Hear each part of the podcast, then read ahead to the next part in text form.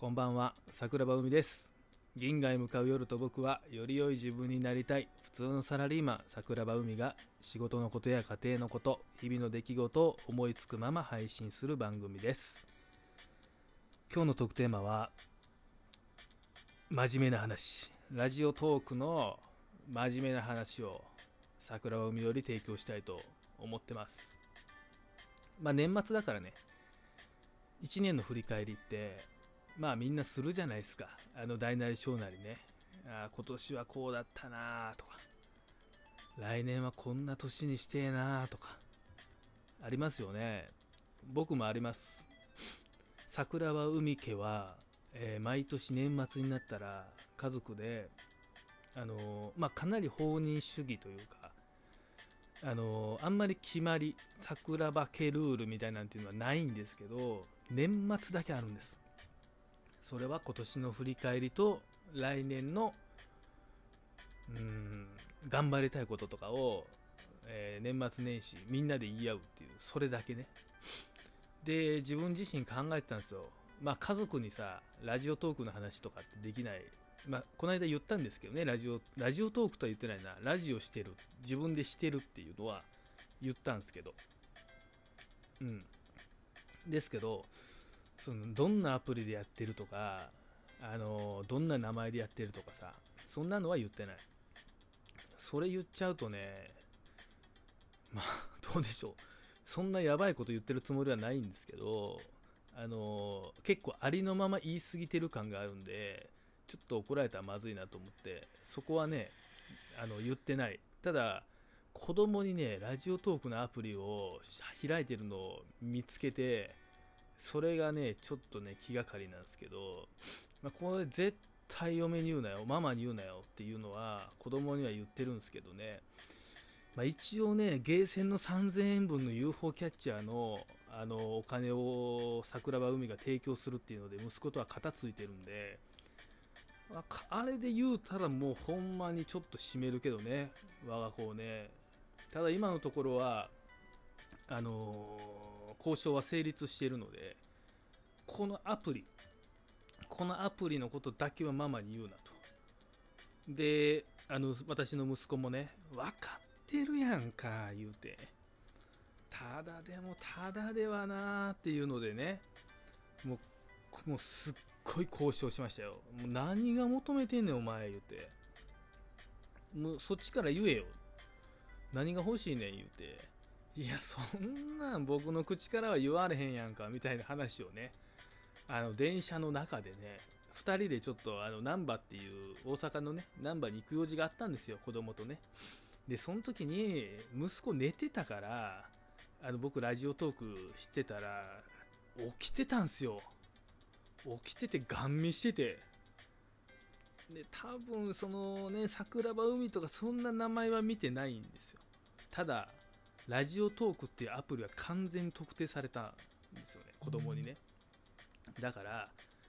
あのまあ、言わんといてなっていう話をして、まあ、結局はあのナンバーにゲーセンがいっぱいあるんでね。UFO キャッチャーやりたいな言うて子供がずーっと言うてるから。でまあまあまあ分かったって。1000円な1000円でええやろっつったらパパ。今時の小学生1000円じゃ納得できんねんっつってまさかの価格釣り上げしてくるよで、え、2000円もいるの？それっていう話をしたんですけど、ただ、私としてはね、ほんまに言うてほしないんですよ。奥さんにはね。だから、もうあえて逆張りね。3000円やると。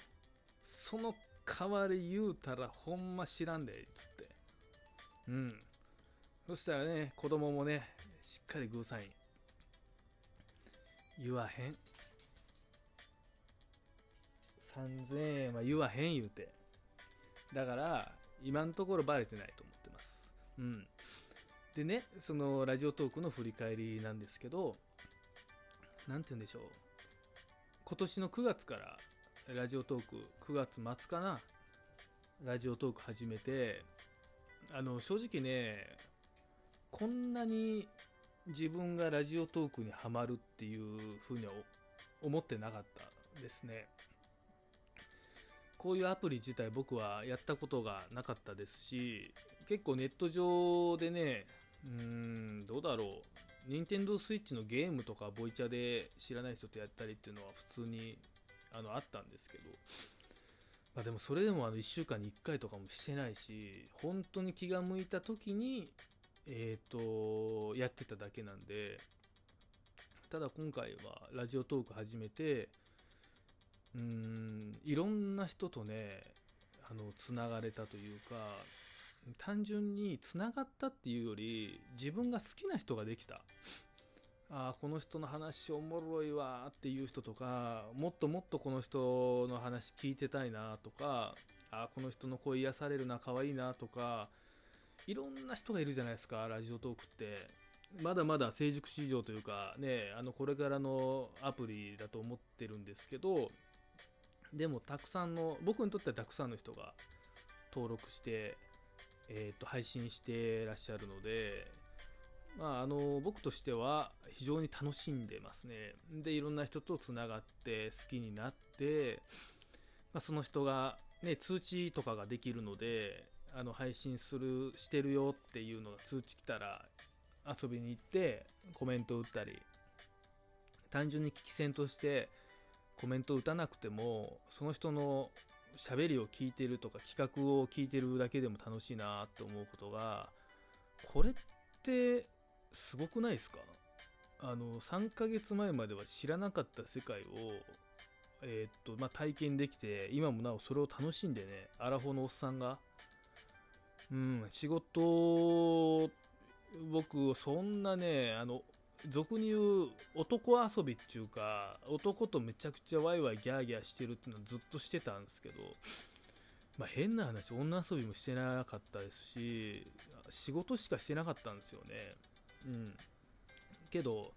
その仕事のねやり方をちょっと変えたタイミングっていうのもありましたし、えー、他にもなんか自分の中で趣味見つけたいなと思ってこのラジオトーク始めたんですけどね意外にはまってあのいろんな人とつながって、うん、でで一つ思うのがえっと聞き戦の人もいるじゃないですか。配信する人もいれば聞き専門で、えー、ラジオトークをやってる人。で逆に聞き戦でもねあのー、すごく楽しめるんですよ。僕自身、うん、コメント結構比較的どうだろう。してる方なのかもしれないですけどさっき言ったように結構聞いてるだけっていうことも僕結構多い。車の運転の時間が長い異常に長いっていうのもあったりするんですけどだからあの聞き戦でも楽しめるっていうのはラジオトークのすごくいいところだと思いますしいろんなところで聞き戦としてね、あのいてはる方が、あ、今日はあの人来てないなとか、あのそういうのもねすごく気になったり元気してんのかなとかいつもねこの枠に遊びに来てる人がいなかったらなんだろう心配っていう言い方は語弊があるんですけど元気にしてんのかなっていうのを単純に思うようになったっていうのは自分の中でもすごい心の変化かなと思っててでこういう趣味はね自分自身にねやっぱ大切にしていかんといけないのかなと思ったんですよね。で、まあ振り返って、まあこういうラジオトークっていうアプリを3ヶ月間やって、まあ自分の中ではすごく楽しんでますし、推しの10日、僕めちゃくちゃいるから、あのー、優劣ってないんですよ。自分が推しと思ったら推しなんですよね。例えば、あのね、いつも枠自体が、あのー、参加してるのが、例えば3人っていう人がいたとしても僕にとってあの大きい枠だからいいとか人が少ない枠だからどうかとか全く関係なくて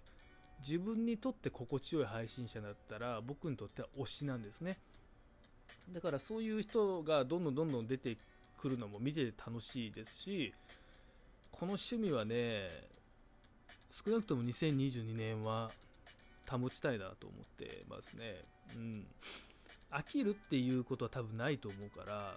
うん。あのーもっともっとねさっき僕ライブで言ったんですけど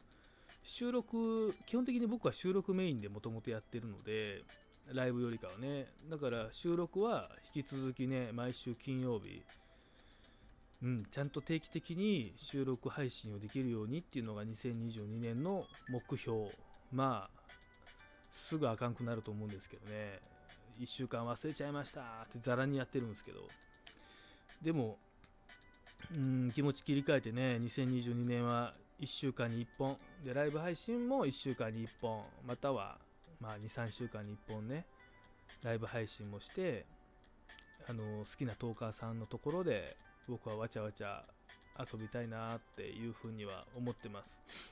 わちゃわちゃ遊ぶのを聞くのも好きなんですけど結構真面目な配信とかねそういう配信をしてる人も結構好きなので、まあ、いろんな配信者さんと2022年も出会えて、えーもっともっと楽しく過ごせたらなと思ってます。それが今日のトーク内容でした。えー銀河へ向かう夜と僕は、えー毎週金曜日夜10時定期的に配信しております。また皆さん遊びに来てほしいなって思ってます。次からねあの今日はちょっと真面目な配信だったんですけど来週からはまたいつもの桜庭海の、お話をしたいなと思っております。おやすみなさい。